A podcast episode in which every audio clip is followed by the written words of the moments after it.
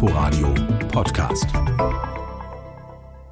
Mit Ute Büsing in unserem Literaturmagazin stellen wir Ihnen heute den Roman der Bachmann-Preisträgerin 2019, Birgit Birnbacher, Ich an meiner Seite vor und wir beschäftigen uns mit autofiktionalem Schreiben, also einer Mischung aus Biografie und Fiktion.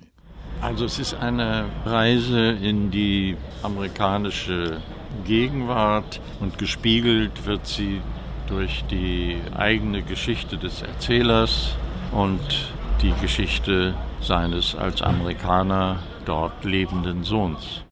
Sagt der Berliner Schriftsteller Bernd Caillou über seinen autofiktionalen Roman Der amerikanische Sohn. Mehr dazu später in der Sendung. Herzlich willkommen zu Quergelesen. Buchhandlungen haben wieder geöffnet, trotzdem verzeichnet die Branche Umsatzeinbrüche. Lesungen können wahrscheinlich im Juni wieder stattfinden, im verkleinerten Rahmen. Jetzt steht auch noch die Frankfurter Buchmesse mehr denn je auf der Kippe.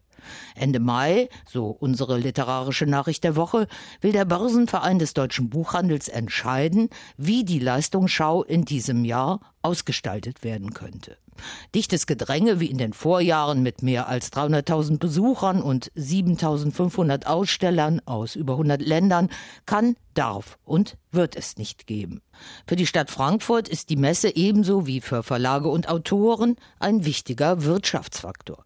Deshalb will sie ohne zusätzliche Kosten mehr Fläche zur Verfügung stellen. Denkbar ist auch eine Teilvirtualisierung, wie bei der als Live-Ereignis ausgefallenen Leipziger Buchmesse im März in Toto erprobt. Können internationale Aussteller überhaupt anreisen? Was ist besser als gar nichts?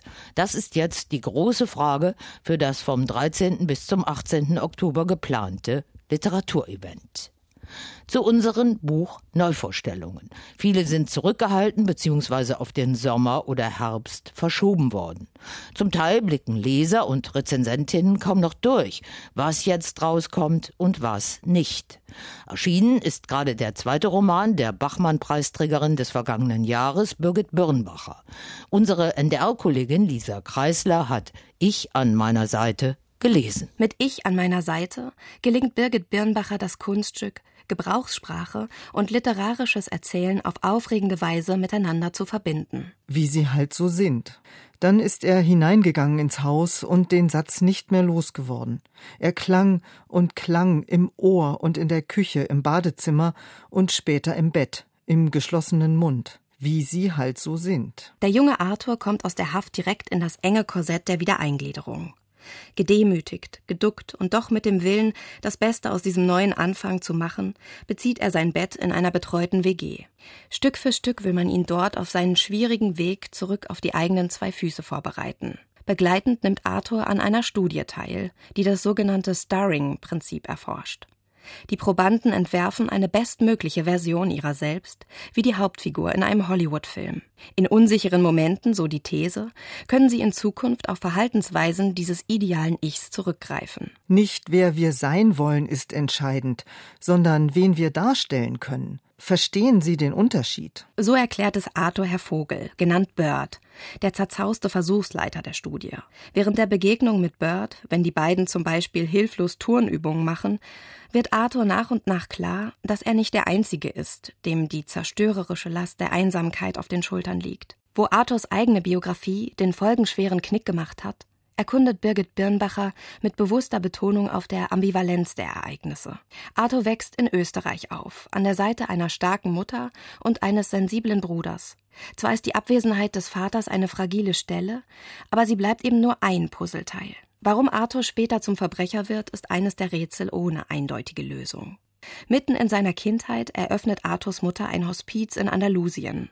Unter all den Sterbenden in seinem neuen Zuhause freundet sich Arthur mit der schwerkranken Schauspielerin Grazetta an. Und er beginnt in der Kulisse der heilen Welt am Meer eine Dreiecksbeziehung mit Miller und Princeton. Wie der einzige Mensch fühlt sich Arthur, als er sich vollkommen allein seinen Weg durch diese Bonbonlandschaft bahnt, lächerlich gemacht von der Nachmittagssonne, die ihn anstrahlt, als wäre es längst altmodisch, aus Fleisch und Blut zu sein. Wie sehr Arthur aus Fleisch und Blut ist, erfährt er während seiner Haft. Arthur hat den größten Fehler gleich am Anfang gemacht. Er hat sich so gezeigt, wie er ist.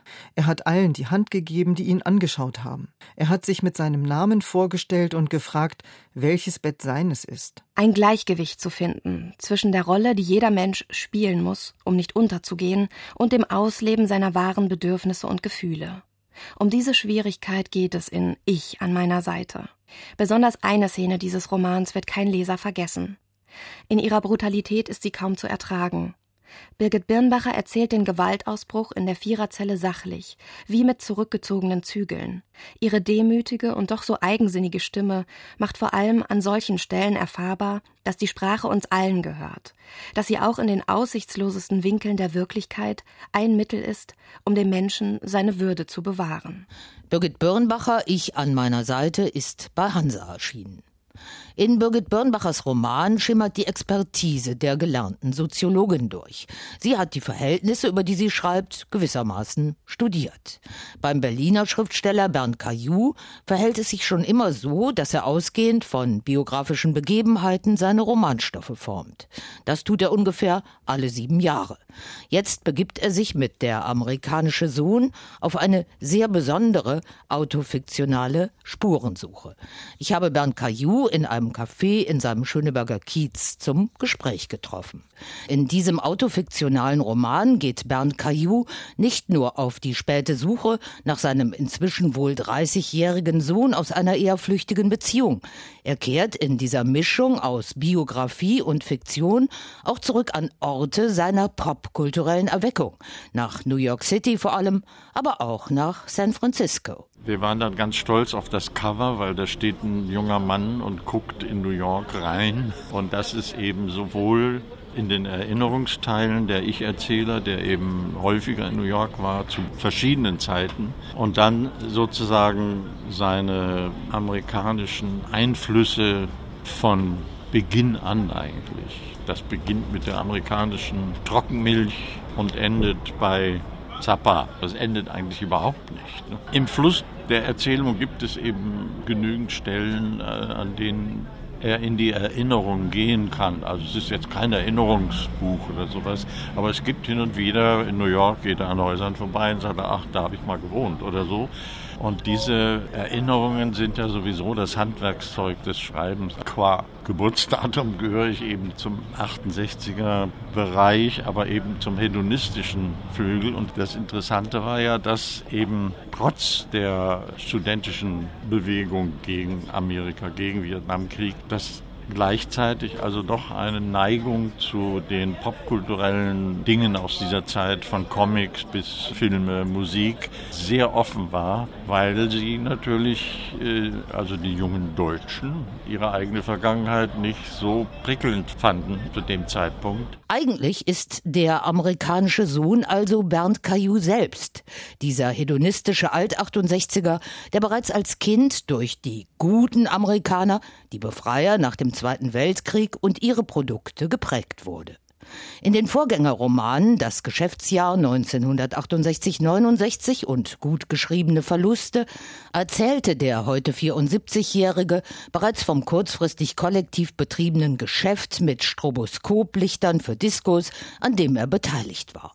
Jetzt beobachtet er, wie die amerikanischen Tech-Hipster das revolutionäre Hippie-Modell in eine neoliberale Gegenwart fortgeschrieben haben. Was man nicht wusste, dass dadurch natürlich die Kulturindustrie, wie wir sie heute haben, entstanden ist. Ne? Also Adorno hat das schon ein bisschen vorher erkannt, dass diese Dinge, die wir damals gemacht haben, die rebellisch aussahen, aber eigentlich schon sofort in den kommerziellen Sog hineinkamen. Und heute sind halt die großen Unternehmen da. Wobei noch als spezielle Fußnote sozusagen, Fußnote ist gut, also die digitalen Monsterunternehmen eben auch basieren auf dieser 68er Zeit. Er verfolgt ja die Spur des Sohnes und der Sohn lebt in Menlo Park.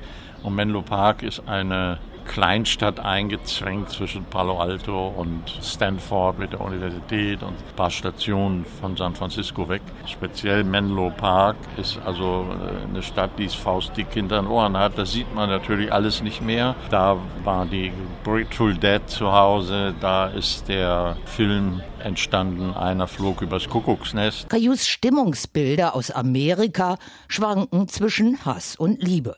Angezogen von skurrilen Geschichten und wiedererkennbaren Orten, an denen sich seine eigene Vergangenheit spiegelt, verachtet der Enthaltsame zugleich den ihm so erscheinenden dominanten Konsumwahn. Mit der Suche nach dem Sohn zögert er. Schließlich hielt er sich immer als denkbar ungeeignet für Vaterschaft, für bürgerliche Kleinfamilienmodelle insgesamt. Warum bricht er dann doch auf aus der eigenen Vergangenheit in eine fremde Gegenwart? Ja, warum tut er das? Vielleicht will er ins Reine kommen mit der offenen Sache. Der Sohn wurde ja per Briefwechsel mit der Mutter, also bis zum zwölften Lebensjahr, ständig irgendwie brieflich sozusagen erwähnt und war vorhanden. Es ist natürlich eine Leerstelle in der Erfahrung, dass man eben keine Kinder großgezogen hat. Das liegt so als Frage unter dem gesamten Text. Das ist so eine Sache, die im Alter hochkommt, weil dann keine Kinder oder Enkel sogar nicht da sind. Und um einen herum alle Freunde und Bekannten natürlich stolz ihr Smartphone aufklappen und ihre Söhne sofort vorführen. Am Ende steht eine Begegnung mit dem nie gekannten amerikanischen Sohn oder kommt es doch nicht dazu? Eigentlich könnte hier sofort ein Folgeband anschließen, in dem Bernd Caillou dann auserzählt, was er jetzt auf der allerletzten Seite nur andeutet. Die Rezensentin, die danach verlangt, hat nicht verstanden, was Autofiktion ist, gibt der Erzähler zu bedenken. Bernd Caillou, der amerikanische Sohn, ist bei Surkamp erschienen. Die Berliner Buchpremiere ist für den 18. Juni im Buchhändlerkeller geplant. Und auch sie hat erneut ein Stück biografisch inspirierter Literatur geschrieben. Die österreichische Autorin, Ärztin und Psychiaterin Melita Bretznik. Mutter, Chronik eines Abschieds, ist das ungeheuer beeindruckende Zeugnis des leisen Verschwindens ihrer 94-jährigen Mutter aus der Welt, wie wir sie kennen. Es ist der schleichende Verfall des prallen Lebens, auf den man sich nicht vorbereiten kann, weil alles, was darüber erzählt wird, nicht aus dem eigenen Erleben kommt. Es ist eine behutsame Wiederannäherung in der letzten Lebensphase der Mutter, die Melita Bretznik lakonisch beschreibt. Kurz vor Antritt eines neuen Jobs ist sie aus der Schweiz in die Kleinstadt in der Steiermark gereist, in der sie aufgewachsen ist, um der Mutter als Partnerin, Pflegerin und nicht zuletzt als Ärztin zur Seite zu stehen. In der Nacht hat mich Mutter an den Händen gehalten und Ach Spatzel zu mir gesagt. Heute Morgen ist ihr der Tod ins Gesicht geschrieben. Die Züge sind spitz geworden, die Backenknochen kantig, die Stirn ist glatt, das Kinn kommt deutlich zum Vorschein, die Augen liegen tief in den Höhlen. Obwohl Protokoll von Siechtum und Verfall ist dieses Memoir diskret und rücksichtsvoll. Es berichtet von ganz alltäglichen Verrichtungen, aber auch von der Blockade, die bei über einen längeren Zeitraum intensiv pflegenden Angehörigen für alles außerhalb der Sterbewelt einsetzt. Der eine Knabe sei das Kind, das ich damals mit 17 verloren hatte, der andere sei ihr erstes Kind, das bei der Geburt gestorben war. Hellsichtig hat Mutter meine Wut und mein Hadern der letzten Tage wahrgenommen, und ich kann in diesem Moment nur ihre Selbstverständlichkeit akzeptieren, ihre Traumwelt, in der sie, ohne die Aussprache, die ich noch mit ihr suchen wollte, alles versöhnt. Letzte Dinge können hier zärtlich geklärt, Brüche aus der Vergangenheit im vorsichtigen Benennen gemildert werden. Nicht zuletzt nimmt Melita Bretznik den Lesenden die Angst vor Sterben, Tod und auch vor einer häuslichen Pflegesituation. Mutter, Chronik eines Abschieds, ist bei Luchterhand erschienen. Fehlt uns noch der erste Satz eines neuen Romans, der hier unser letztes Wort sein soll. Wir entnehmen ihn Anne Petris bewegendem Harlem-Roman The Street, die Straße. Ein kalter Novemberwind jagte durch die 116th Street. Er rüttelte an Mülltonnendeckeln, saugte Rollos aus halboffenen Fenstern und klatschte sie von außen gegen die Scheiben. Und er vertrieb zwischen 7th und 8th Avenue fast alle von der Straße, bis auf ein paar gehetzte Passanten, die versuchten, dem wilden Ansturm vornübergebeugt die kleinstmögliche Angriffsfläche zu bieten. Mehr zu dem bei Nagel und Kimche erschienenen wiederentdeckten Roman von N. Petri, Die Straße, hören Sie dann in der nächsten Ausgabe von Quergelesen. Sie können uns auch bei inforadio.de in der ARD Mediathek und auf einschlägigen Podcast-Kanälen nachhören. Tschüss, bis zum nächsten Mal, sagt Ute Büsing. Inforadio Podcast.